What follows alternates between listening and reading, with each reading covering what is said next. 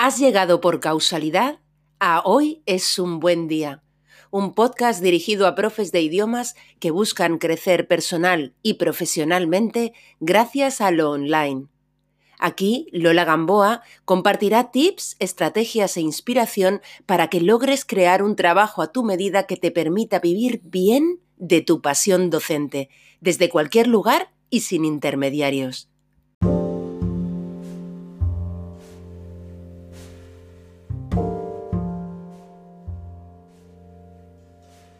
Elegir el nombre para tu proyecto digital o para tu marca es una de esas cosas aparentemente sencillas que a menudo se atragantan.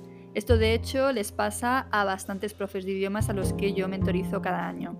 Algunas, algunos llegan a mi programa sin tener aún un nombre para su negocio y otras veces ya tienen uno que usan, por ejemplo, en redes sociales, pero sienten que no les representa.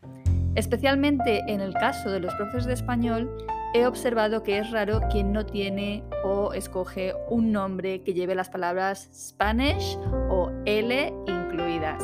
Solo hay que hacer una búsqueda en Instagram y comprobar cuántas cuentas de profes de español cumplen esto que te digo. Esto no es que sea malo, pero diría que es una tendencia cuestionable. No soy especialista en naming, pero se me antoja que debe ser difícil diferenciarse con tantos nombres parecidos. Y me da en la nariz que es el típico caso de hacer lo que están haciendo los demás sin valorar lo apropiado de esta acción. Así que para hablar hoy de naming he vuelto a echar mano de mi amiga Inés Arroyo, experta en branding y diseñadora de marcas singulares con valores y personalidad. Si te pica la curiosidad, dale al play. Yo te dejo aquí, pero por supuesto no sin antes desearte que hoy, precisamente hoy, tengas un gran, gran día.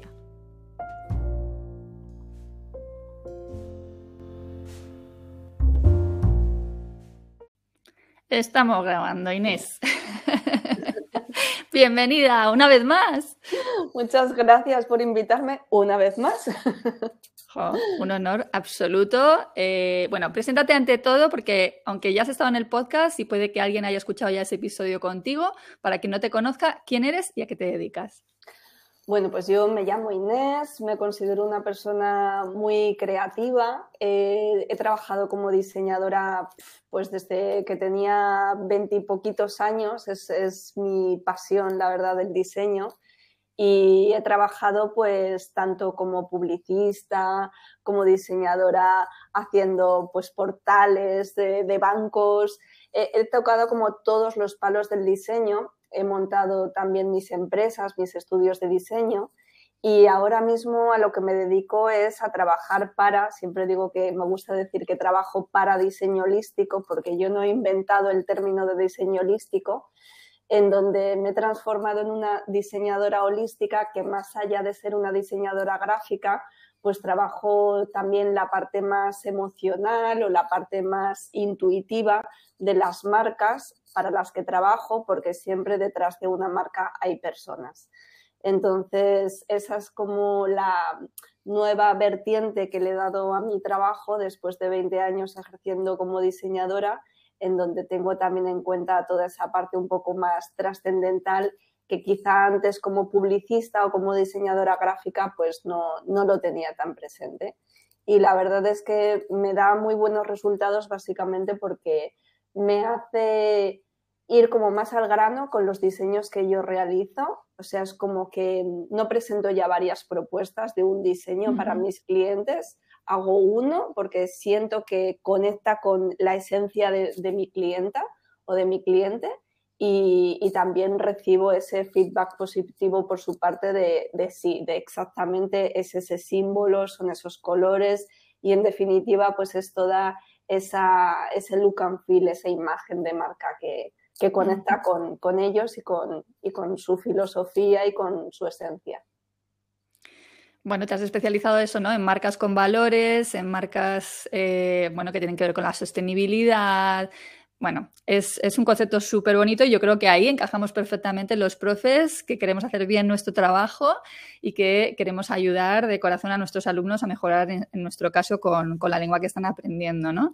Yo hoy te he llamado específicamente para hablar de nombres, ¿no? Del naming, del naming. Eh, sabes que eh, me he encontrado en la mentorización de profes con la situación en la que, bueno, es una de las cosas que aparentemente parece muy sencilla, pero que es un auténtico quebradero de cabeza para mis profes, ¿no? Cuando se ponen a decidir cómo se van a llamar, ¿no? Como marca, cuál va a ser su nombre. Y este año, más en concreto, me he hecho como mucho más consciente de la repetición constante en los nombres de sus negocios o de sus proyectos digitales de la palabra, si son profesores de español, Spanish, ¿no? Spanish, no sé qué, your Spanish, no sé cuántos, Spanish with eh, tal profe, eh, o L, ¿no? Como es enseñanza del español como lengua extranjera, ¿vale? L también es otra palabra muy recurrente. Entonces, claro, yo les digo a mis profes, em, ¿cómo te diferencias, no? ¿Cómo, ¿Cómo, vas a conseguir una diferenciación de marca cuando los nombres son tan parecidos entre sí, ¿no? Entonces, esto ha provocado un pequeño terremoto dentro del grupo este año, ¿no? Porque claro, es como de repente mm, agitar los cimientos de una cosa que parecía como indiscutible para ellos, ¿no? El que, bueno, es, normal llamarse Spanish algo, ¿no? Entonces, bueno, yo he dicho, vamos a tirar de los profesionales para hablar de esto. Eh, yo no soy experta en naming, mi nombre Educación Digital, eh, bueno, pues surgió por casualidad y no es posiblemente un nombre que hubiera escogido a día de hoy con el conocimiento que yo hoy tengo. Em, así que mm, pues me ha parecido súper relevante irme a alguien que sabe de qué estamos hablando, que trabajas todo el día con marcas, ¿no? Con nombres eh, muy peculiares, porque bueno, solo hay que ir a tu web eh, y ver ¿no? los portfolios de tus, de tus clientes. Y bueno, pues esto es lo que te quiero lanzar hoy, que hablemos de, de nombres, de naming. ¿Qué te parece? Pues me parece súper, súper importante porque de hecho tengo, tengo una frase en la página web que no sé si la has leído, que la voy a leer, que dice, y el nombre se hizo carne y habitó en Google. Y es que realmente hasta que no nombramos nuestra marca, hasta que ¿Qué, hacemos cuando nace un bebé? Le ponemos nombre. Es como que el hecho de nombrar, fíjate el gesto que estoy haciendo, el hecho de nombrar es bajar del plano de las ideas, del plano de lo conceptual a la tierra algo, porque en el momento en el que lo nombramos, en ese momento ya lo estamos materializando. Y claro, todo esto que me cuentas de que están eligiendo nombres muy parecidos a los que se encuentran en su sector, es por ese miedo tan humano que tenemos todas las personas a mm, diferenciarnos y cagarla, a mm, salirnos del molde, a hacer algo totalmente disruptivo y que realmente no seamos aceptados dentro de un grupo. Lo que pasa es que para construir una marca tenemos que pensar de forma totalmente distinta. Tenemos que pensar que diferenciarnos del resto de las marcas es cómo vamos a conseguir brillar y cómo vamos a conseguir llegar a las personas que nos estén buscando o las personas con las que resuenan a la hora de trabajar con nosotros. Entonces, es muy importante primero eh, preguntarse por qué estoy eligiendo un nombre que tiene la gran mayoría. Y tratar de hacer una reflexión honesta de cuál es el miedo que se está despertando aquí. Mm. cuál es la situación interna que mm, la gente que trabaja conmigo me dice que mis sesiones de consultoría son un poco terapéuticas. Voy a cerrar un momentito la puerta que acaba de entrar. sí, ya me ha avisado Inés que iba a entrar el gato y que tenía que cerrar, así que vamos a ello. Yo a los míos, a mis perros, los he dejado arriba cerraditos para que no hagan su aparición estelar esta vez. Ya está. ya está, muy bien, perfecto.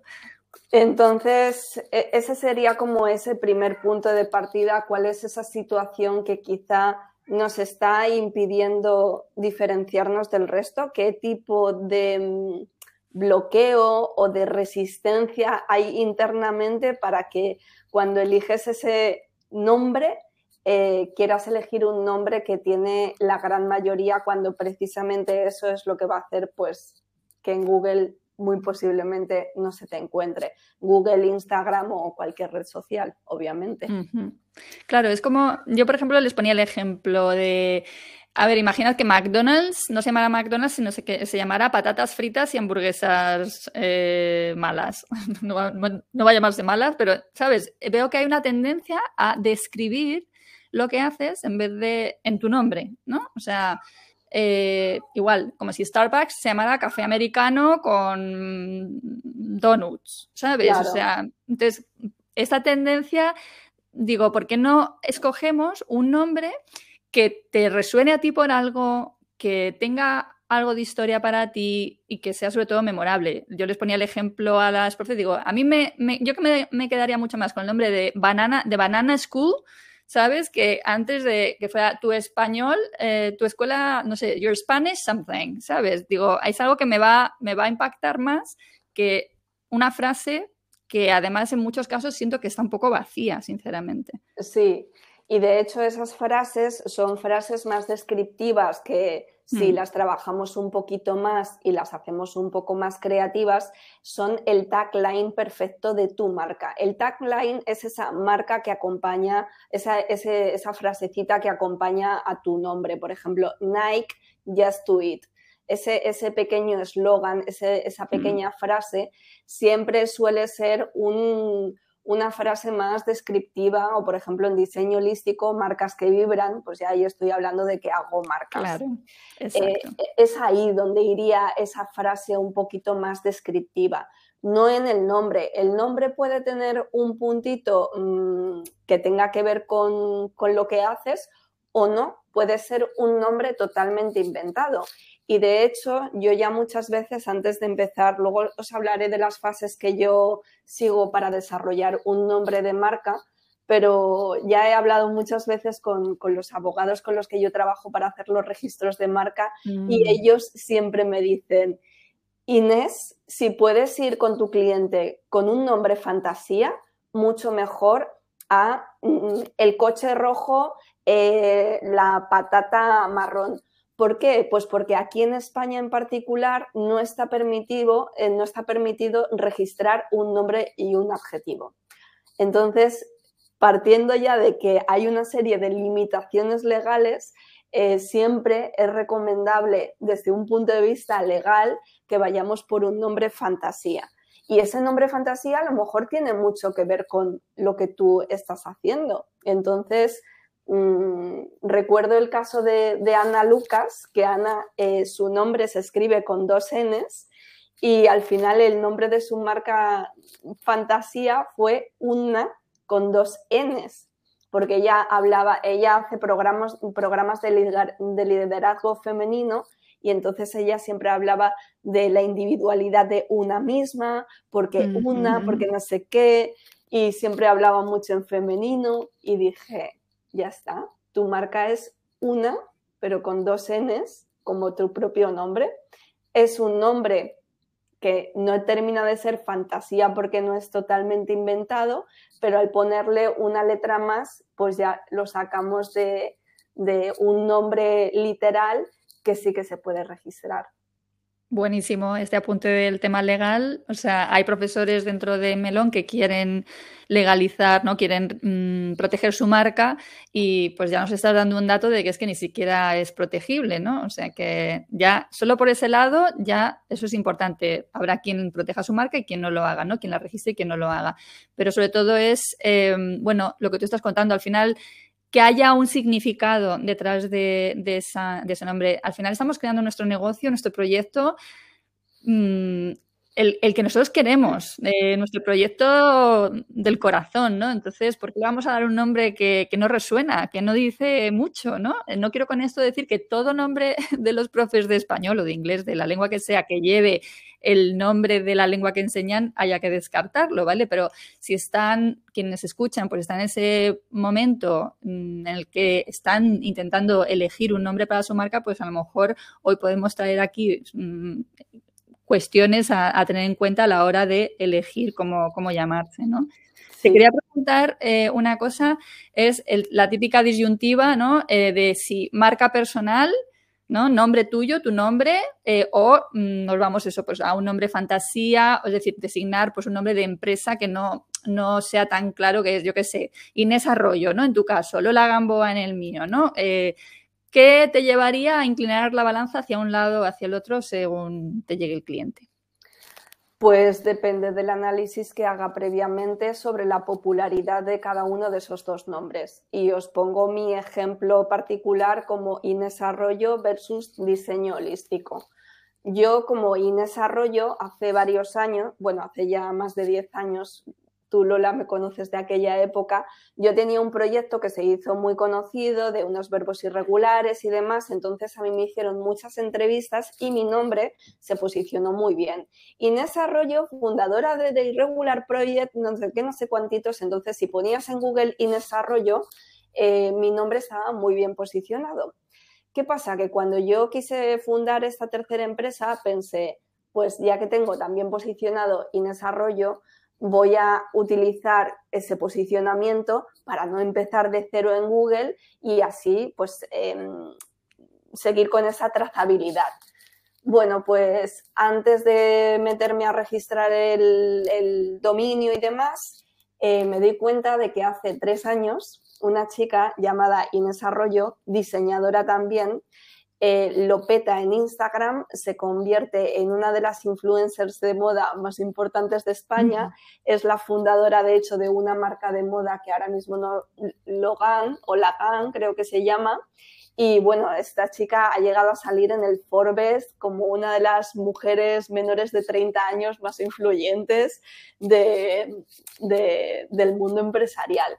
Entonces, ¿qué ocurre? Que la popularidad de su nombre creció rápidamente en Google y desbancó a mi propio nombre como Inés Arroya, diseñadora gráfica. Entonces, yo que tenía que competir, con tres palabras clave, Inés Arroyo Diseño, porque ella también es diseñadora. Y aunque no fuera diseñadora, daba igual. Competir con dos palabras ya es una competencia bastante importante. Entonces yo lo vi claro. Dije, en esta guerra no me meto porque yo voy a perder. Ella está ahora mismo en un punto de máxima visibilidad, en donde en Google hay un montón de artículos sobre ella y dije, voy a buscar un nombre fantasía. Y así es como se me ocurrió diseño holístico, que como os digo, no me dejaron en España registrar diseño holístico como tal, porque aquí en España no nos permiten registrar un nombre y un adjetivo. Entonces tuve que buscar como una palabrita clave para introducir pero por eso al final me decanté por diseño holístico, que en mi caso sí que es bastante descriptivo, pero como os digo, lo que realmente hace más descriptivo a la marca es el tagline que al final le puse en marcas que vibran. Entonces, mm, si te llamas como, yo que sé, siempre pongo este ejemplo, como la mujer de Cristiano Ronaldo, pues nombre fantasía que tu nombre es un nombre que tiene unos apellidos bastante singulares y no son muy, muy habituales, marca personal. Luego también tienes que ser consciente de que cuando te pones tu propio nombre y apellido a tu empresa, va a ser más difícil, más difícil de que luego eso se convierta en una entidad independiente a ti, pues imagínate que lo petas con tu empresa y la quieres vender el día de mañana. Exacto. Siempre es más difícil eh, hacer ese traspaso con tu nombre y tu apellido mm, que si estás utilizando un nombre fantasía, pero bueno, mm.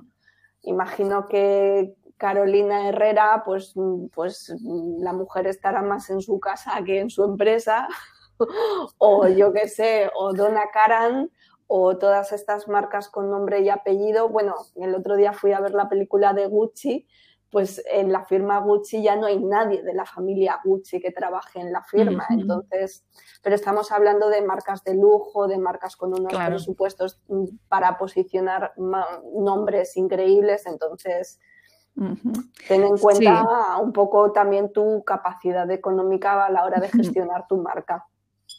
Sí, o sea, eso que estás contando es uno de los argumentos que yo tengo a favor de, un nombre de empresa, ¿vale? Eh, porque de hecho dentro de mi propio grupo Mastermind se ha dado el caso, que uno puede pensar como, bueno, ver muy lejano el petarlo y el decir, puedo vender mi empresa cuando me canse de ella, ¿no? Y en mi grupo pues se ha dado el caso y claro, es un nombre personal, es su propio nombre, con lo cual pues Mm, tiene dificultades ¿no? para plantear ese tipo de traspaso. ¿no? Ahora mismo no está con la intención, pero, pero sí se ha hablado. ¿no? Entonces, y luego, por otro lado, eh, lo que yo les planteo a los profes en Melón es que, aunque mi nombre es educación digital, yo no creo que mucha gente me asocie al nombre, a ese nombre. Yo creo que yo soy Lola Gamboa. O sea, aunque, ¿vale? Yo sí tengo un nombre que permitiría en un momento dado decir, bueno, en un futuro, pues quieres vender aunque sea el dominio, ¿vale? Porque es un buen dominio en, estos tiempos. Em, pero mm, la realidad es que eh, tu personalidad, aunque tú vayas a por un nombre de marca de empresa, digamos, tu personalidad lo normal es que trascienda y al final, bueno, salvo que sea un nombre que realmente sea muy memorable, pues es, es, bastante posible que el nombre personal pues supere al nombre de la marca de la empresa, ¿no? Eh, Sí, y de hecho tu caso es un muy buen ejemplo porque al final que eres Lola Gamboa de educación digital. Al final es como si educación digital se hubiera quedado como tagline de tu marca y tu marca fuese Lola Gamboa, porque al final tú lo has impregnado todo y además tú eh, tienes mucha, mucha visibilidad. Cuando una marca cuando la persona que está detrás de la marca eh, da la cara, pues hace entrevistas como tú, eh, sube vídeos y demás, eh, al final te van a conocer a ti. Entonces es inevitable que, en este caso a lo mejor eres tú, Lola, la que te tienes que replantear si hacer un, un rebranding de tu marca y poner a Lola Gamboa en primer lugar. Lógicamente tengo comprado el dominio, ¿vale? O sea, muy bien. Aparte de que soy muy friki de los dominios durante mucho tiempo he ido comprando dominios, he ido arrastrando dominios hasta el punto de decir, Lola, para allá porque no tiene ningún sentido y al final se te ponen un pico todos los años, ¿vale? Pero sí que me di cuenta cuando ya aprendí un poquito más, ¿no? Que mi nombre mm, pues me merecía la pena eh, reservarlo, ¿no? No tengo nada montado en, esa, en ese dominio ahora mismo, pero, pero sí lo tengo guardado por si acaso. También lo hice en su momento porque era cuando tenía el coworking, estaba educación digital, había como una variedad de proyectos y yo sentía que en ningún lado se podía ver todas las cosas que yo hacía. Entonces quise tener un lugar donde alguien a modo, digamos, casi de currículum, ¿no? que yo no tengo currículum, eh, donde alguien pudiera ver pues todos los proyectos que yo había abordado, ¿sabes? Entonces, bueno, eh, sí. nunca se sabe. O sea, es verdad que educación digital, curiosamente, yo siempre les digo también a los profes, digo, no es tan importante el nombre porque yo me he llamado educación digital desde hace muchos años cuando todavía no era profe digital. O sea,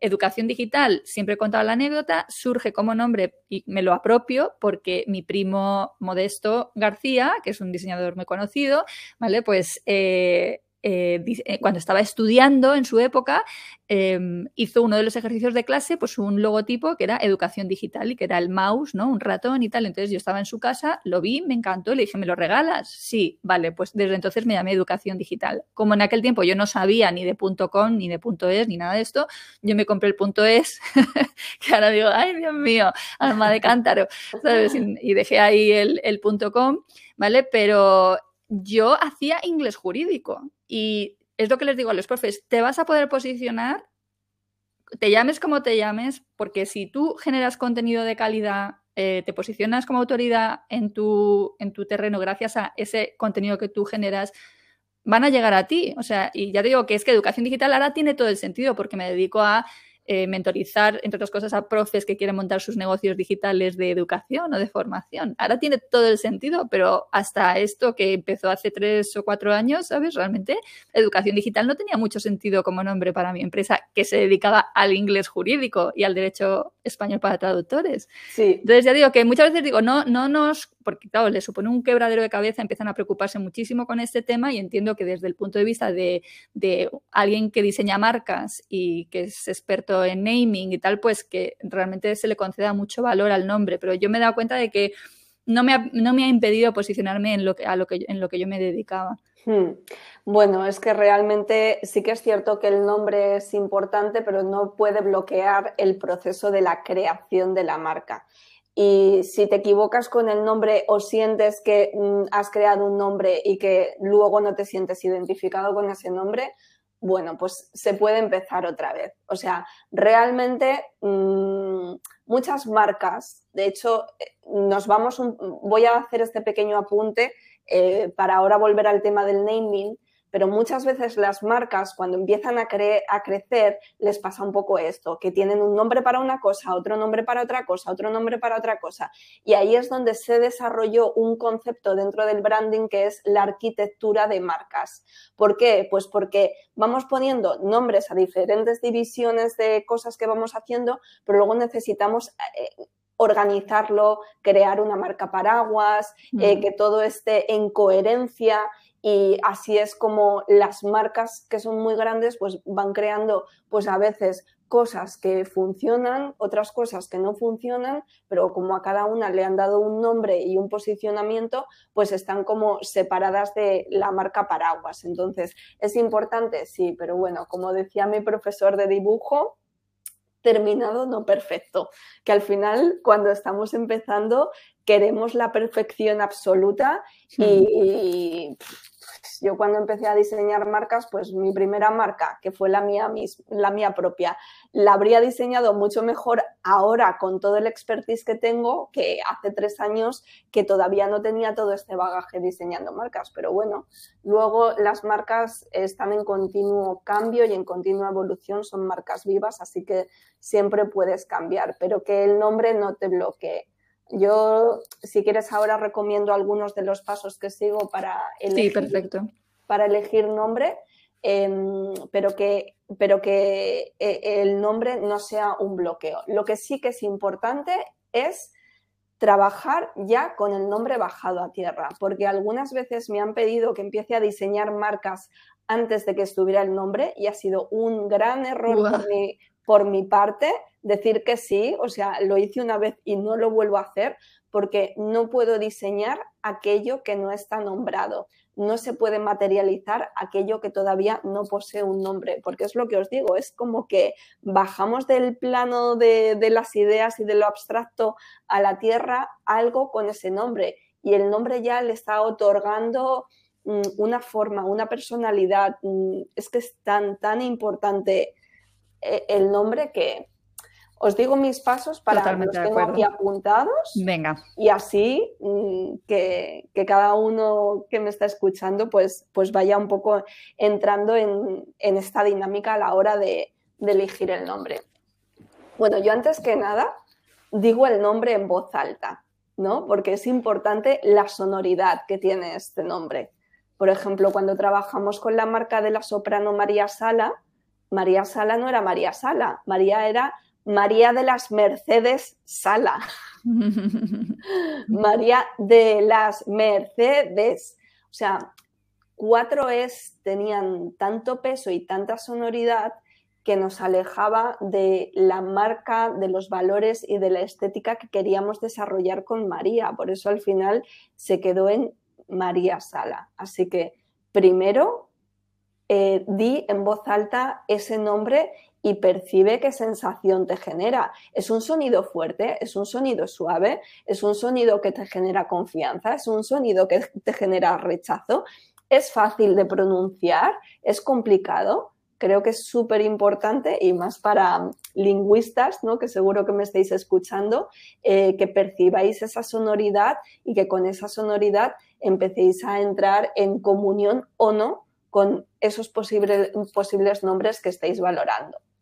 Una vez que ya os habéis quedado con alguna serie de nombres, yo lo que hago es analizar eh, el sector y ver dentro del sector las marcas mm, de vuestra competencia que puedan tener nombres parecidos.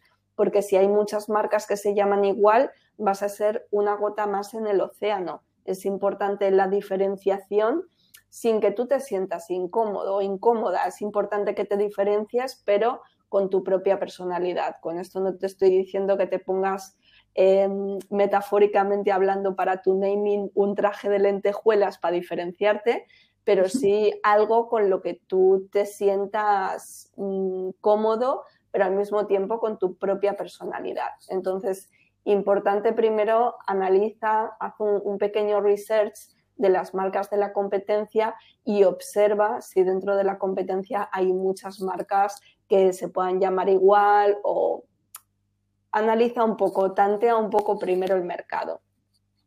Luego yo siempre pienso en cuál es el propósito que se quiere comunicar, porque desde ese propósito, aunque para los demás sea ininteligible ese propósito a través de un nombre, de un color o de una tipografía, si tú siembras ese propósito con esa marca y con ese nombre, pues el propósito ya está sembrado. Lo importante es que tenga un significado previo para ti, porque al final estamos creando marcas, o sea, son pequeñas, medianas empresas y es importante que tú tengas como esa pequeña comunión con tu nombre y que sientas de alguna forma que hay un juego de letras o un juego de palabras o que hay como un significado oculto, aunque no sea nada más que para ti y tu equipo, en donde ahí ya está mm, ese propósito de marca. Ya te digo, puede ser una cosa como muy, muy invisible para los demás, pero da igual, es,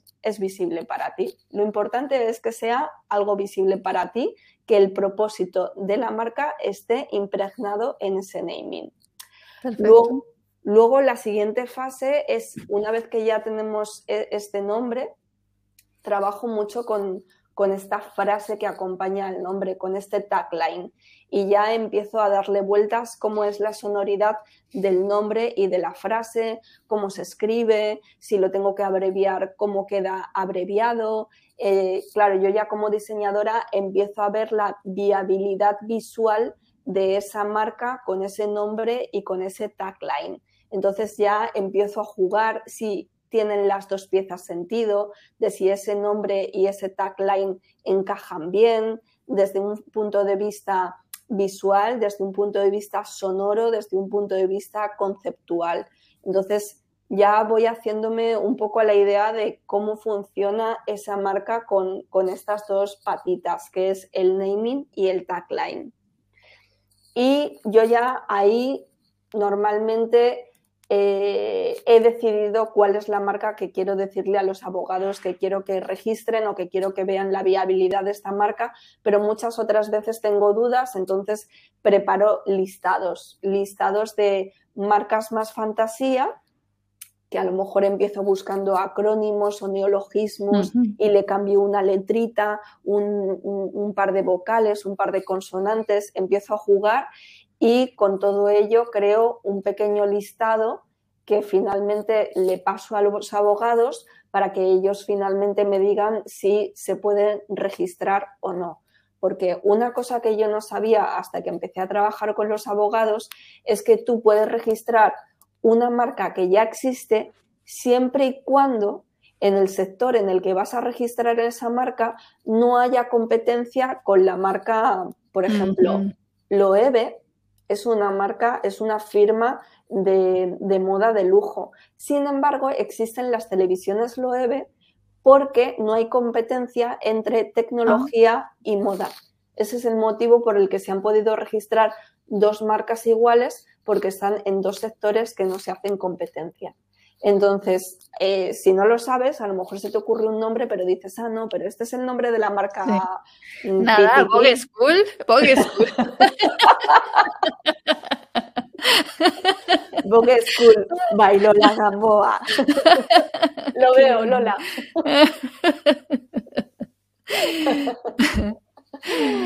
sí, sí, sí.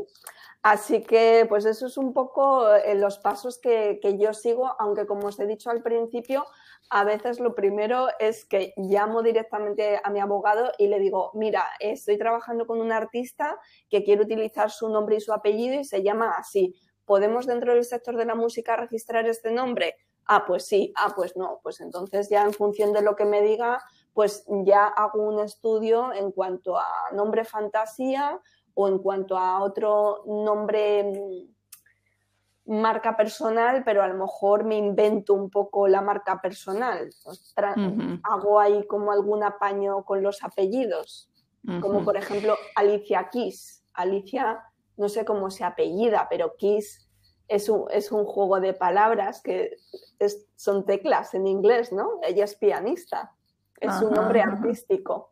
Entonces ella, por ejemplo, utiliza nombre personal, nombre fantasía.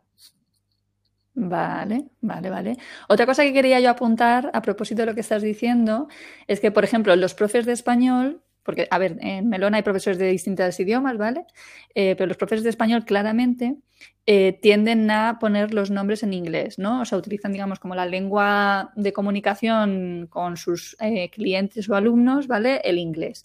Y entonces eligen expresiones para el nombre en inglés o para el tagline en inglés que cuando se lo muestro yo a Alex, que lo tengo de, de juez de, todos los nombres y taglines de mis profes, ¿vale? Cuando se lo presentas a un nativo, el nativo dice, ¿esto qué es? ¿Sabes? O sea, no, no, no tiene, o sea, hay cosas que a nosotros decimos, ay, qué bien suenan en inglés, pero a un nativo de inglés dice, mm, no significa nada o suena mal, incluso mm, puede tener connotaciones que no sean positivas, ¿sabes? Entonces, esto es una cosa a tener muy en cuenta porque si vas a recurrir al inglés para elegir tu nombre, o sea, ten a personas nativas por las que puedas pasar un poco ese filtro de esto que estoy diciendo eh, suena bien, tiene sentido, porque ahí no estás pensando en tu propia lengua, estás pensando en una segunda lengua que tú no hablas a nivel nativo. Sí, sí.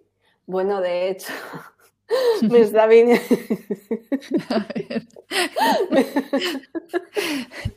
es que me acaba de venir a la cabeza Nissan Pajero. sí, es verdad, el Nissan Pajero. El Nissan Pajero y el Mitsubishi Moko o algo así, creo que se llamaba. De hecho, mirad, me compré hace Claro, sí, sí, yo he estado viendo justo para documentarme para esto, he estado viendo ejemplos como de mal naming, ¿no? Y había un montón de ejemplos de esto de elegir el nombre en otra en otro idioma, a ver. Es que no sé si Moco. sí, sí, o sea, tengo una marca de la funda de mi iPad que, que, se llama Moco, que la verdad es que me hizo gracia cuando la compré y pensé precisamente en esto, en que si tu marca, si tu producto o servicio va a salir de las fronteras del país en el que se está creando, siempre es importante verificar qué puede significar ese nombre en los países a donde vaya a ir. Porque a lo mejor Eso como... Ay, yo me estoy acordando de una anécdota que no tiene nada que ver, pero la voy a contar. Es que en el Alex eh, y sus amigos, que son todos, eh, bueno, pues o ingleses, Alex es irlandés, van, van siempre a los partidos del Málaga, ¿no? Y entonces había, creo, un jugador del Málaga que se llamaba Juancar. Vale, Juanca suena en inglés a Juanca, que es, bueno, no tengo que aclararlo, pero que no lo sepa que lo busque, ¿no? Y entonces estos no podían creer que este hombre se llamara Juanca. Bueno, pues eso te puede pasar con el nombre de, tu negocio, ¿no? O sea, ya estos son ejemplos extremos, ¿no? De, de, que es que encima tiene un significado que realmente mm, hace que la persona diga, vamos a ver, alma de cántaro, pero aparte es que pues eso, yo lo veo mm, como profe de inglés, les digo, vamos a ver, cuando veo ciertas expresiones, digo, yo prefiero, mm, vamos a, ver, hablarlo con los nativos, a ver qué impresión les da, qué asociaciones hacen a ese nombre, si tiene sentido, porque es lo que te digo, que a nosotros nos parece que en inglés todo suena fantástico, pero eh, vamos a ver, eh, que, y es verdad que en inglés se inventan palabras todos los días, ¿no? Es el caso de Google, ¿no? Que se convirtió en una palabra, que es una marca, se convierte en un verbo, ¿no? To Google. Pero, pero yo creo que hay que tener cuidado con, con, esto, ¿no? Y me parece importante traerlo aquí a colación. Sí, de hecho, sobre todo para el tema de nombres fantasía o, pues eso, taglines que a lo mejor no van en tu idioma, es importante también dárselo a personas que mm, no tengan nada que ver con tu marca y que te lo lean. Oye, ¿tú cómo pronunciarías esto? Oye, cuando tú lees esto, ¿qué, qué, qué significado te trae a la cabeza? Y hacer un pequeño testeo de, tu marca también de a lo mejor entre 20, 30 personas y ir haciendo también pues un análisis de cuáles son las percepciones de, ese nombre y de ese eslogan. Sí, yo también consulto con nativos cuando tengo que escribir algún tagline en inglés, que muchas veces me vienen, es como, ¿esto se traducirá así? Y es como, no, esto se pone así. Entonces sí, sí que es importante consultarlo. Ahora que dices esto de me, ha venido así, a mí es una de las maneras de generar nombres que más me gusta, ¿no? O sea, que es ese momento en que te aterriza un nombre, ¿no? Y dices, ostras, es este, o sea, llevo dándole vueltas y te aterriza. Sí, sí. Es, es, para mí es como, como si hubiera nacido algo, es como, ¡oh! porque ya te digo, el nombre tiene tanto poder porque tiene la vibración sonora pero es que la vibración sonora ya lleva implícita una personalidad. ya es como un, ente ahí energético que dices, pues que claro, ya con esto me siento capacitada para poder diseñar pues toda la marca, sus colores, su página web, o sea, es como que ya se ha sentado, sí, sí, es como un momento mágico. A mí me pasa tanto con los nombres de marcas de cosas como por ejemplo el último proyecto, ¿no? El de la bendita, o sea, fue así, ¿no? Estaba en la siesta de ¡Wup! ¿Qué es este? Este es el nombre, ¿no? O sea, eh, y dije, es que no, no tengo ni que corroborarlo con los demás, sé que para mí este es el nombre y se queda, ¿no? Sí. Eh, pero también me pasa con los nombres de los cursos, porque esto que estamos hablando es totalmente aplicable a los nombres de los cursos, ¿vale? Porque igual, si volvemos al típico curso de curso eh, de preparación del B2 de Cambridge, pues o en mi caso, el curso que se llama Transforma es mucho más memorable, mi curso Transforma, que decir curso para crear tu primer curso, eh, curso online, ¿sabes? Eh, de idiomas. Mm, esto lo podemos aplicar tanto la parte del naming propiamente dicho como la del tagline, ¿no? Porque en Transforma está el nombre, ¿no? Transforma, pero luego el tagline es eh, crea tu primer curso, ahora no me acuerdo exactamente, ¿vale? Pero cómo, cómo crear tu primer curso en vídeo no, cómo crear tu primer curso de idiomas pregrabado y transformador. ¿Vale? Creo que ese es el tagline, ¿sabes? Es decir, lo que hago es explicar, ¿no? Más allá del transforma, de qué va realmente el curso. Entonces, todos estos principios que tú nos estás comentando mm, los veo igualmente aplicables al naming de los cursos de idiomas.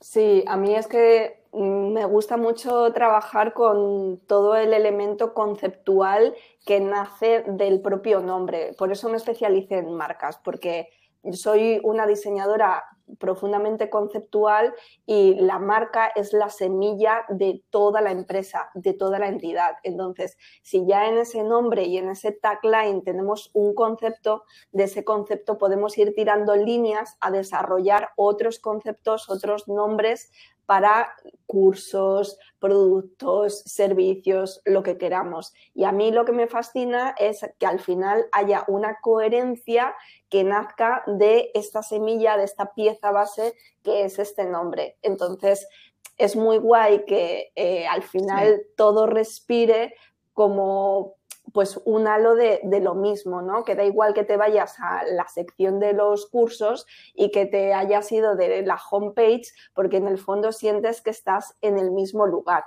Que eso es lo que hacen las grandes marcas. Tú te vas a un Zara de la Quinta Avenida y huele igual y está todo de forma eh, decorado y distribuido igual que un Zara de, yo qué sé, de, de, Torrelodones. No sé si hay en Torrelodones cara, pero probablemente. Imagino, que Amancio Ortega ha llegado a la Quinta Avenida y a Torrelodones. Entonces, iba a es importante. Ay, perdona, Inés. Te iba, te iba, a hacer una pregunta. O sea, imagínate que yo quiero escoger un nombre, por ejemplo, mi propio nombre, ¿no? Cuando yo fui a reservar Lola Gamboa y me encuentro con que lolagamboa.com está cogido, ¿no? O sea, imagínate que yo, mi, mi, proyecto lo quiero llamar Lola Gamboa, va a ser donde va a estar mi web, ¿vale? Y el .com está cogido. Y el punto es está libre. ¿Qué me aconsejarías? ¿Lo cojo o no lo cojo?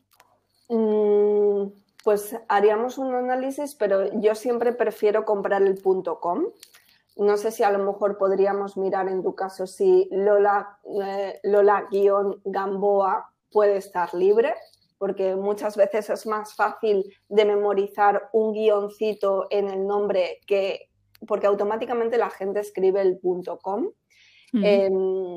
podríamos mirar cuáles son las opciones que tendríamos para poder registrar ese nombre con el .com y si ya desestimamos todas esas opciones, sí que nos iríamos al .es. Pero yo primero siempre intento registrar el .com por la recordabilidad que tiene. O sea, es, Exacto. es increíble el, el, punto com. Muchas veces la gente compra el punto es y te llama de, ay, pero es que este email, no, es que el email es no sé qué, no sé cuántos punto es y lo tienes que recordar en el email, lo tienes que recordar en la web, entonces es que el punto .com es lo que se ha extendido más. Sí, sí, sí. Vamos, a mí me pasa, ¿eh? Como yo tengo el punto es, me ha ocurrido alguna vez que me han dicho, ¿te han mandado un correo electrónico? Digo, no. Y digo, ¿a, ¿a dónde me lo han mandado? Y de hecho yo lo recalco mucho cuando doy mi, mi correo, digo, es punto es, punto es. no sé a quién se lo estás mandando. Pero aparte, siento que mm, si yo ahora tuviera que escoger nombre y me encuentro con que el punto com está cogido, probablemente yo no me decantaría por el punto es tampoco. ¿sabes? Porque igual es, er, hay alguien ya que se llama así con el punto com. Es que mm, en qué medida a mí me interesa tener el mismo nombre que alguien que ya está haciendo, ¿no? Es como tú contabas antes, que en el caso tuyo además es que esa persona era diseñadora, ¿no? Yo a priori mm, siento, esto creo que es importante también consultarlo desde el punto de vista SEO, qué implicaciones, o sea, si aún así yo me voy a poder posicionar si eh, el ámbito profesionales completamente distintos, si yo con el punto es me voy a poder posicionar sin problema, pues oye, ¿sabes? Yo creo que hay que hacer ahí una consulta SEO para poder tomar una decisión definitiva si tú quieres tu nombre. Sí, sí, sí, sí. Fíjate que cuando me estabas diciendo eso no estaba pensando que hubiese una lolagamboa.com que hiciera lo mismo que tú, porque normalmente eso no pasa. Lo que yo os he contado de mi nombre, apellido y además que esta chica es diseñadora, es que es una cosa muy excepcional y de hecho me sentí tentada a comprar el inesarrollo.com porque estaba libre, pero al final dije, ¿para qué? Si, si me van a llegar personas que están buscando a una diseñadora de moda y yo soy una diseñadora de marcas, es que tampoco me interesa redirigir todo ese tráfico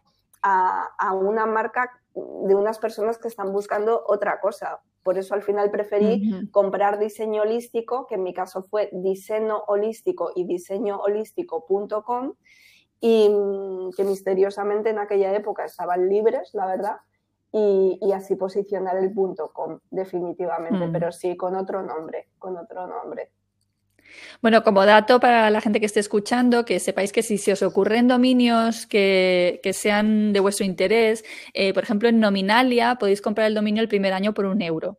Entonces, eh, a ver, un euro obviamente no es nada. Entonces, si de repente hay un nombre que os resuena, lo comprobáis y está libre, yo os invitaría a que lo comprarais y, bueno, pues si el año que viene no es el nombre que queréis realmente usar, pues lo podéis dejar y no renovarlo y listo, ¿no? Pero es una buena manera de proteger ideas, ¿no? Que se te ocurren de momento porque luego cuando tienes que estrujarte el cerebro, eh, a veces no, no, está, no es nada sencillo.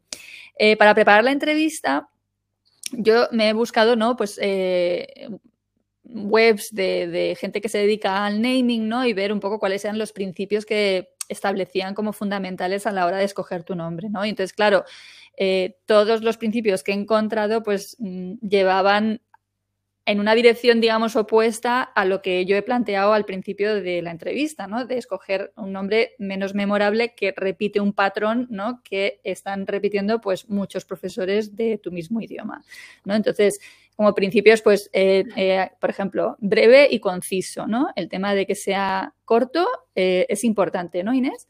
Sí, sí, porque tú ten en cuenta que un nombre que sea muy largo es más difícil de recordar que un nombre que sea cortito. De ahí que María de las Mercedes Sala se transformará en María Sala. Sí. Corto mejor. Cuanto más cortito y más directo, mejor. Claro, esto se enlaza con otro de los principios que es que debe ser notorio y fácil de recordar. Claro, es que al hacerlo más cortito ya de por sí va a ser más fácil de recordar y claro, notorio es lo que os decía antes con no os pongáis un traje de lentejuelas, de lentejuelas en vuestro naming si no lo sentís, pero que sea notorio para, para vosotros y para vosotras mismas. Es, yo cuando compré hmm. diseño holístico, por ejemplo, todo el mundo me decía, o mucha gente me decía, pero holístico se escribe con H o sin H. ¿Pero qué es holístico? Y yo, algún día la gente entenderá el término holístico. Era notorio para mí, yo creí en ello, la verdad es que fue una, una apuesta importante. Pero con el tiempo, pues mm, las terapias holísticas, el concepto holístico, la filosofía holística se ha extendido y ahora es más notorio que antes. Entonces, sí, que sea notorio, pero en primer lugar para ti, aunque en ese momento no sea notorio para la gran sociedad, porque a lo mejor pues eres una persona innovadora que estás creando algo que todavía pues no se ha consolidado mucho en el mercado. Exacto. Vale, otro principio, que sintetice una buena historia. Sí, sí, creo que la, síntesis de la buena historia mm, yo lo utilizo más en el tagline. El tagline para mí sí que es esa síntesis eh, verbal de lo que te vas a poder encontrar dentro, porque muchas veces cuando trabajo con nombres fantasía no estoy pudiendo sintetizar. Aunque, por ejemplo, me está viniendo ahora a la cabeza el caso de Croma, de la marca de moda sostenible que lanzó Elena HG. Croma al final era una marca que hablaba de moda sostenible, pero con color, cuando en aquella época la moda sostenible que había mm, utilizaba mucho mm, tono pastel, tonos tonos tierra, como que el mundo de la sostenibilidad parecía que no se podía salir de los crema, de los marrones, del blanco y del negro. Y aparece Croma, que es una marca sostenible, pero súper super colorida. Entonces, en este caso sí, Croma sintetiza una historia con su propio nombre. Bueno, creo que tiene que ver también con lo que tú has dicho antes, ¿no? Que es otorgarle un significado. O sea, tu nombre, a lo mejor para otros no, no dice nada, ¿sabes? Pero tú creas la historia y, leía eso, que tu nombre sea el principio de tu storytelling, ¿no? Sí, sí. Y mirad, un apunte que os voy a hacer con el nombre de Croma. Croma.com estaba pillado el dominio. Y Elena quería croma, croma, croma. Y un día se levantó y nos escribió a todos y dijo, ya está, he encontrado la solución croma, pero la primera O no es, uno, no es una O, es un cero. Por eso diseñamos una O con, una rayita, que así es como se diseñan los ceros en programación. Y, y, así es como al final terminamos comprando el punto com. Por eso os digo que a veces hay que coger la palabra y cambiarle una vocal, una consonante y jugar un poquito. Buenísimo. Vale, otro principio es también lo has mencionado tú de pasada, ¿no? Legible y fácilmente pronunciable, ¿no? Cuando has estado diciendo, ¿no? En tu proceso, cómo vas eligiendo, cómo lo repites. Aquí me encuentro también con que los profes llegan a un punto que, eh, que se ven perdidos porque esto es como cuando repites mucho una palabra ya no sabes lo que estás diciendo. o sea, llega un momento que estás bloqueado, o sea, ya no, ya no te suena ni al significado que tiene, ¿no? Sí, por eso creo que ahí es súper importante que, le des tu nombre a otras personas y que hagas un testeo con 20, mm. 30 personas y que escuches cómo lo pronuncian. Porque mm, mm. ahí también te vas a dar cuenta, yo el año pasado, antes de que lanzara mi segunda marca, y que es la de Talismi, que hay gente que la lee como Talisme, pero se pronuncia Talismi, dije, bueno, a ver cómo lo pronuncia la gente. Y la gente la pronuncia de estas dos formas. A mí me importa que la gente, unas digan talismi y otras talisme. Dije, no, pues ya está, me voy a quedar con esta marca. Pero sí que es importante que tú veas cómo lo pronuncia la gente. Hay un anuncio muy bueno que vi hace poco en televisión, pues que no sé si es como de un humus o algo así, y sale Mario Vaquerizo en casa de una chica diciéndole, ah, no, los bagels o los bagels o algo así. Entonces, los bagels. Los bagels. Y, dice, y dice Mario Vaquerizo, mmm, qué rico, ¿qué es esto? Y dice, y en la siguiente escena se ve a Mario Vaquerizo diciendo, mirad chicos, he traído unos, unos no sé cómo, lo pronuncia él. y es como, bueno, a lo mejor tu marca no se va a pronunciar como tú lo habías pensado, pero eso es importante para ti. Claro, eso es muy, esto que tú dices de es importante para ti es crucial, porque de hecho yo en la elección de esta última marca, la de la bendita, hice una consulta a gente, ¿vale? Entonces yo hago consultas, pero luego elijo yo, o sea, no, no me dejo llevar por lo que me están diciendo, veo los impactos y lo elijo yo. Y fue muy gracioso porque ¿no? hubo impactos completamente distintos y de hecho gente que se posicionó totalmente en contra del nombre que yo luego he elegido, ¿sabes? Luego, sin embargo, le, le ha gustado el nombre, ¿no? Y es eso, ser muy fiel a ti mismo y a cómo te suena a ti, cómo te resuena. Quizá a veces necesitas tomar un poco de distancia con el nombre, porque es lo que te digo, lo repites tanto que deja de tener hasta significado como te puede pasar con cualquier otra palabra que repitas, repitas, repitas, ¿no? Eh, tomar un poquito de distancia y volver al nombre un poquito después para, para ver si de verdad tiene sentido para ti. Pero yo creo que esto es como casi como las parejas, ¿no? O sea, tú lo sabes, o sea, este es el nombre. Así es. Vale. Así es. Vale, más principios que me pone aquí que he recogido, evitar asociaciones negativas. Bueno, claro. Lo que hemos hablado. Un San y transmitir un mensaje positivo, que es la otra, ¿no? O sea, es evitar asociaciones negativas, pero no es lo mismo transmitir un mensaje positivo. Hmm. Sí, sí, sí. Y esto yo creo que viene del mundo del marketing, porque yo trabajaba con, con una persona especializada en era PR internacional Y, y, ella siempre me decía, Inés, nunca empieces un email con la palabra no. Siempre que el enfoque sea positivo. Luego mete la frase negativa ahí como entre medias, pero siempre cuando estás mm, mm, mandando emails desde tu marca, que empiecen los correos en positivo, en afirmativo, aunque luego abajo pues marques tus límites y digas esto, esto y esto no va a poder ser. Pero sí, yo creo que eso viene de, una estrategia más marketingiana en donde se analiza cuál es la percepción que puede tener en el usuario final que una marca tenga una connotación negativa. Entonces, mm, pues a lo mejor no lo compras. Claro, parece un oximorón, ¿eh? pero luego esto se da. Vale, otra de las de los principios puede ser que sea flexible y duradero. Que el nombre sea flexible y duradero. No entiendo que es un nombre flexible.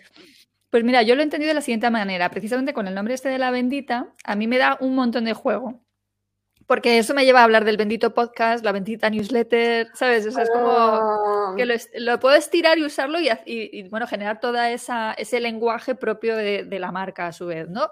con el propio nombre de la marca en este caso. Pues a ver, yo diría que lo de duradero sí, pero lo de flexible, si mm, da la posibilidad de que sea, de que tenga esa versatilidad, pues estupendo pero que tampoco la gente ahora se obsesione en cumplir como estos diez mandamientos que suele aparecer, que suelen aparecer en internet de lo que se suele hacer o de las cosas en las que nos solemos fijar, porque a lo mejor es más importante eh, la legibilidad, que tengas libre el dominio, que tus abogados te digan que ok a ese nombre y que mm, haya una comunión entre tú y el nombre de tu marca, a que se cumplan uno a uno todos esos parámetros. Totalmente. Que tiene esa versatilidad, estupendo, porque esto que me dices de la bendita es cierto que, que te va, va a dar muchísimo juego para lo que os decía antes, ¿no? De que el nombre es el concepto madre y de ahí ya se pueden ir sacando como todas estas líneas que, lo unen. Pero mm, si, si se puede, bien, y si no, pues... Exacto, sí, sí, sí. Totalmente de acuerdo. Bueno, aquí tengo también apuntado, bueno, distinto, único, innovador sugerente, evocador. A ver, lo mismo, hay veces que parece que uno tiene que, como tú decías, ¿no? ponerse el traje de lentejuelas y forzar la cosa para ser súper creativo. A veces es una cosa muy sencilla, muy sencilla y es mm, impactante igualmente. O sea que, mm.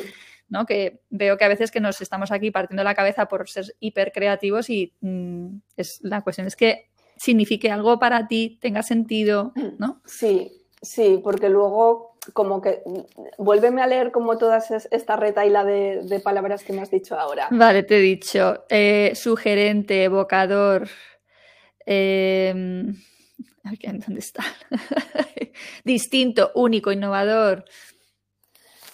Sí, os, no sé, es que me parecen como. Es que a lo mejor, mm, no sé, me viene ahora Pescaderías Cayetano no tiene por qué ser una marca innovadora, porque es una marca de barrio que se conoce por toda la trayectoria de su familia, que han ido a recoger el pescado fresco al puerto y, qué leches vamos a meter de innovación ahí. O sea, creo que mm, depende del contexto, depende de la marca y depende de, pues eso, del propósito de tu marca, pues puede ser más evocador o no, más innovador o no mm, en el nombre. Luego, a lo mejor, mm. pescaderías Cayetano en la tercera generación, pues sirven el pescado online, porque te pueden hacer los pedidos por teléfono. Pero... ¿e-, ¿existe, ¿existe la pescadería? ¿Otra has inventado? No, no, creo que existe. Es que creo que Pescaderías Cayetano fue una de las marcas que nos entró hace muchos años en una agencia de, publicidad en la que yo trabajaba y no sé, se me ha quedado ahí Pescaderías Cayetano. o Carnicerías yo creo que Cayetano. Esto, o sea, esto eh, que estamos hablando no son principios eh, que sí o sí tienes que cumplir, pero que sí pueden inspirarte, ¿no? Sí te pueden orientar en la, generación de tu nombre. Tampoco se trata de volverse eh, loca, ¿no? Ahora, pues tengo que dar con un nombre que tache todas estas características, ¿no? Y bueno, registrable es otra de las eso lo que hemos hablado, ¿no? Fundamental. O sea, para mí eso es el punto número uno. Es que si no puedes registrar tu marca, pues por muy memorable, innovadora, porque tenga una sonoridad súper evocadora. O sea, ya puedes haber cumplido todos los puntos anteriores. Que si no puedes registrar el dominio y no se puede registrar legalmente, apaga y vámonos. De hecho, mira, cuando estaba trabajando con la marca de Croma, ella me decía, jo, es que el tema del registro es una de las cosas más importantes porque, claro, al final ellas están sacando productos al mercado. Y me contó que unas, unas amigas empresarias suyas pues habían registrado una marca, eh, habían hecho todo el lanzamiento ya de pues una colección de bolsos, no sé si había una tirada de dos o tres mil bolsos. Y les llegó la notificación de los abogados que no podían salir con esa marca porque se había producido una oposición de una marca que se llamaba igual en no sé qué país. Pues se mm. comieron 2.000 o 3.000 bolsos. Entonces, es el punto para mí más importante. Que Yo lo veo más por, por, no quebrantar, ¿no? No quebrantar eh, o no violar la, el derecho de marca de otra persona, ¿sabes? Eh, para el otro lado, yo soy un poco hippie en este sentido, honestamente. No es la recomendación hacer, ¿sabes? Pero yo siempre pienso, si ahora, ahora me viene alguien y me dice que educación digital es suyo, pues tómalo. ¿Sabes? Que yo digo, mío, pues no pasa nada, ¿sabes? Y al final yo creo que sobre todo cuando está muy basado en la persona de uno, ¿no? ¿Sabes? Es decir, es que por mucho que se vaya el nombre, mm, pues estás tú y tu manera de hacer las cosas, ¿no? Pero bueno, estos son ideas personales. ¿eh? O sea que si estáis eh, eh, por la labor de registrar, queréis proteger vuestra marca, pues obviamente adelante porque es lo mejor, es lo, es lo correcto, lo más seguro. Mm. Sí, también es que es lo que tú estás diciendo. Yo ahora estoy pensando que mi primer estudio de diseño, toda una dama, jamás registré esa marca y yo recuerdo que iba a los eventos y me decían, anda, tú eres toda una dama. Y yo, pues sí, soy toda una dama. O sea, la gente no me conocía como Inés, me decían, porque claro, en Twitter era toda una dama, en Facebook, en, todos los sitios era toda mm. una dama, y entonces me presentaban como toda una dama. Que por cierto, luego cuando cambié ese nombre a diseño holístico, una de mis clientas un día me dijo, yo, si hubiera sido con toda una dama, no te hubiera contratado, porque aunque me hubieras ofrecido el mismo servicio, para mí toda una dama es nombre de grupo pop madrileño. Yo, ¿en serio? Dice, sí, no me transmitía lo mismo para montar mi escuela de yoga que diseño holístico. Por eso es importante el naming, porque al final con el naming vas a atraer a un público determinado. Yo tenía otro tipo de clientes totalmente diferentes con toda una dama. Obviamente detrás de diseño holístico hay una estrategia de marca que yo no tenía con toda una dama, pero estoy llegando a otro tipo de personas pues porque, mm, básicamente porque ya se ha posicionado en Google y entonces la gente que me encuentra pues va buscando ya algo un poco más específico cuando está buscando diseño holístico en Google. Entonces es importante sí que el nombre o el tagline tenga algunas de las claves de vuestra personalidad de marca. Claro, a ti te está llegando la gente que tú, a la que tú querías llegar. O sea. Efectivamente. Efectivamente. Y fijaros que al principio yo pensaba que diseño holístico iba a estar muy enfocado en el mundo del bienestar, pero porque me había condicionado yo mm, con la palabra holístico, que está muy relacionada, por lo menos aquí en España, con las terapias holísticas. Y al final me están llegando todo tipo de clientes. Pues ya os digo, ahora estoy trabajando desde mm, más con el sector de la música, con músicos, a o sea, el sector de empresas con valores y conscientes. Y ya pues mm, he salido de las escuelas de yoga a pues empresas que están lanzando juegos educativos para niños conscientes, empresas de tecnología conscientes, empresas con valores en definitiva. Qué guay. Fenómeno. Pues hemos llegado al final, porque además ya llevamos justo más de una hora, una hora y un minuto. Así que con esto yo creo que cerramos, ¿sabes? Porque no hace falta ni que pensemos en unos tips finales, ya que se han ido dando a lo largo de, toda la entrevista. No sé si tú quieres cerrar eh, de alguna manera concreta, lanzando algún mensaje a la gente que nos escucha, a los profes. Bueno, pues que elijáis el nombre que elijáis, que os sintáis identificado con, con ese nombre es lo más importante, que la sonoridad, que el concepto, que mm, cómo lo escribáis, que, esté muy vinculado con lo que vosotros queréis hacer, ¿no? Porque al final es lo que tú decías, ¿no, Lola? Estamos construyendo empresas con valores y creo que hay que ser coherente con esta primera pieza de la empresa que es el nombre. Hmm, sí, escoger un nombre que a ti te diga algo y que no sea como, bueno, me daría igual si lo perdiera, ¿no? O sea, sí, sí. ya que puedes elegir ahora mismo conscientemente, ¿no? Sí. Yo creo que, ya te digo, yo creo, si ahora me pusiera a elegir el, el nombre de mi propia empresa, seguramente no sería educación digital. O sea mm. que, bueno, pues muchísimas gracias por volver. Vamos a dejar los datos, por supuesto, de Inés en, en, la, en el, en los datos del episodio, ¿no? Pero vamos, ya eh, ella lo ha mencionado y, gracias a que tiene esa denominación tan peculiar, ¿sabes? Eh, que ella se inventó, ella luego ahora dice que ya no se la ha inventado, pero ella en su cabeza se la inventó y luego pues habrá encontrado con que sí, que existe, ¿no? Pero me acuerdo que, esto ha nacido, lo he visto nacer, vamos, entonces diseño holístico es muy fácil de localizar eh, a través de Google, pero bueno, dejaremos de todas maneras los datos de contacto en la página. Muchísimas gracias. Lola Gamboa, madrina de diseño holístico. Uy, qué honor. un honor, un honor. un placer ver cómo has ido dando los pasos, ¿sabes? Y cómo poco a poco has conseguido ese posicionamiento y has sido cabezona y trabajadora y, y está yéndote fenómeno. Sí, sí. Al final todo se consigue. Pues nada, Lola, muchísimas, muchísimas gracias. Una última cosita que os quería decir es que si dejas los, los, datos de contacto, estoy recordando que tengo dentro de los recursos gratuitos de diseño holístico, tengo un par de meditaciones y de pasos que podéis hacer para entrar en un estado creativo un poco más profundo que a lo mejor os pueden ayudar y os pueden inspirar a la hora de buscar vuestro nombre. Así que por ahí tenéis recursitos para, para seguir trabajando y seguir profundizando en el nombre de vuestra marca. Genial. Pues queda dicho. Un beso muy grande. Otro para ti, Lola. Otro para todos. Chao, chao. Chao.